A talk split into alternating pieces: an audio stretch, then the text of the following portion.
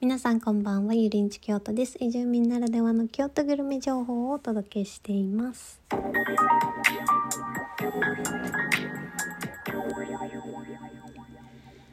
えー、2022年12月30日金曜日、ついに、ついに、ついに年末ですね。いやー、毎年言ってるけど、1年経つのって本当に早いですね。そう、皆さん年末年始は何をして過ごす予定でしょうか？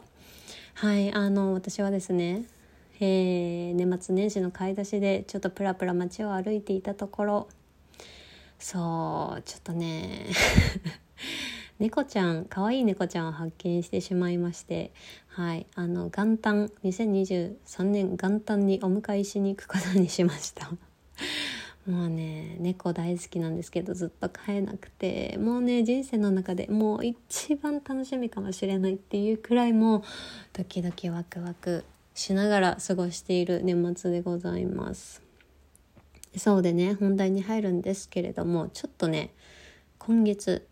結構凄まじく体調崩しましてそうコロナではないんですけどねそうあんまり調子良くなかったんですよね。でせっかく年の瀬の配信なのにあんまりできなかったんですよね。そう外食をちょっと控えてたりして。そうでね配信やめたわけじゃないのであのちゃんと生きてるんですけど。そうせっかくなので、えー、今年最後の配信ということでえー、京都に移住して半年ぐらいご飯をいろいろ食べて歩いてきたので勝手に年末スペシャルってことで京都に来たらぜひ食べてほしいグルメジャンルトップ3を紹介したいと思います。そうですね。あの京都っぽいご飯が食べたいっていうのはすごくよくあの友人にも言われるんですけど、まあ、京都っぽいとは何ぞや和食かなんだろうっていうのあると思うのではい。あの次回旅行に来る時の参考にしていただければと思います。はい、というわけでナンバーワンからいきますね。ナンバーワン。あ、ちょっと待って、効果音。牛肉料理です。はい、牛肉料理はもうね、京都ダントツナンバーワンで美味しいですね。えー、例えば焼肉屋さんとか、例えば牛割烹あたりがめちゃくちゃ良いですね。はい。で京都って別にお肉料理のイメージあんまり持ってない方の方が圧倒的に多いんじゃないかなと思うんですけど本当に絶品で、えー、牛肉文化圏の都市ですね。まあ、あの高級店からあの大衆店まで上から下までどこに行っても美味しいし、えー、質お値段の割に質の割にお値段も安いお店が多いですし特にねやっぱりお刺身系とかがね本当に関東では食べたことなかった美味しさがあります。そうで有名店も探せばありますし大衆焼肉店とかもね本当に何て言うんですかねホルモンとか結構美味しいんじゃないですかね。そうそうそう。あの本当に牛肉のお店美味しいお店はねあの牛肉が美味しいって知ってれば美味しいお店はすごくねたくさん見つかります。あとすき焼きとかもそうですね。はい。あのお肉好きの方は京都っぽいご飯とかであのわざわざ食べ慣れない懐石とか選ばなくてもお肉屋さんでもいくらでも美味しいところがあるので本当にあの一度は行ってみてほしいかなと思います。そう雰囲気ももちろんね京町屋の雰囲気が楽しめたりとか、えー、お肉屋さんって言っても、えー、カウンターからこう小皿に出してね京都っぽい雰囲気ですね小皿に持って出してくれたりするのではいこれはもう本当におすすめです。でね私が行った中で言うと、えー、例えば祇園でヤさんっていうレジェンド店があるんですけどそうそこはねやっぱり本当に京都の中でも有名なのでお肉も美味しいし雰囲気もいいしおすすめですがちょっとねお若い衆にはお高いかもしれないのではい。あのー、そこじゃなくてもあこういうジャンルがあるんだって知っていろいろ検索かけてみればはいいいお店が見つかると思います。はいというわけでナンバー2いきますね。ナンバー2はおうどんです。おうどん。おうどんはねもうねマルチに万能に誰にでもおすすめできるグルメジャンルですね。あの基本的に投資営業してるのでいつでも行けるし結構遅く遅い時間までやってるお店も多いですしそう京都って結構ねお店閉まるの早いんですけどそうなんかねおうどんはもう結構いつでも行けるお店も結構ありますね。であとえー、一人でも気兼ねなく入れるしお値段もね上がね上限がね予想できますしはいすごく京都っぽさが味わえるけれども手頃ではい美味しいジャンルだと思います。でね京都のおうどんは舞妓飯でも食べれるようにってことなのかどうかは分かんないんですけどふわふわのやわやわのそう噛まないで飲めるようなお店が主流ですね。あのそうじゃないところもちろんあるんですけどそうそこがまず大きな違いですね。であとはねメニューがね本当に独特ですね。私初めておうどん屋さん京都のおうどん屋さんに行った時にメニューを見てね全然分かんなかったんですよ。そうキツネとタヌキツートップのねタヌキがね そもそも全然違うし他にもね、えー、ハイカラ丼しっぽく丼しっぽくうどん他人丼とかねなんかね知らないものばっかりなんですよね。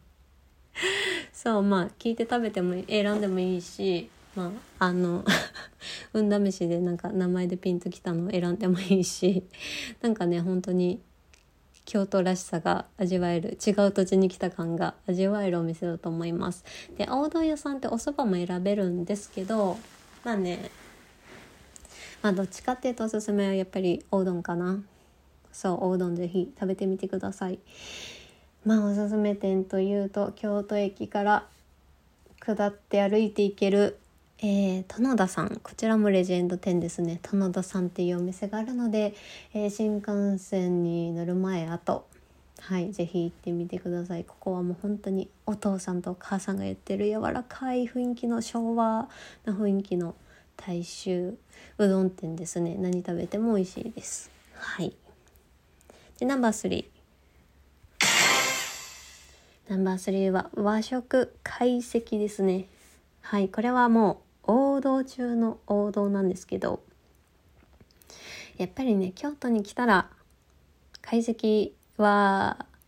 もうね間違いないですね。あの結構京都に来る時って桜の時期だったり紅葉の時期だったりあの季節を感じる旅行ってすごく多いと思うんですけどやっぱりねその流れでねあのそう季節の素材を使った懐石料理屋さんはやっぱりいい思い出になると思います。そう。でね京都の王道食なので特に観光ねあの素晴らしい工夫をしているお店が星の数ほどあります。あと中庭があったりとか雰囲気のいいお店もすごくたくさんあります。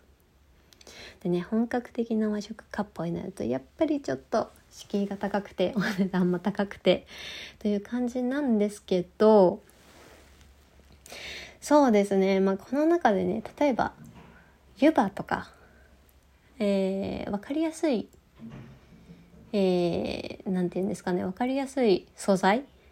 を使っているものをベースに探していくと意外とこうなんですかね観光で気軽に来やすいお店も見つかるんじゃないかなと思います。そうリーズナブルにね景色もよくみたいなお店が見つかったら最高ですね。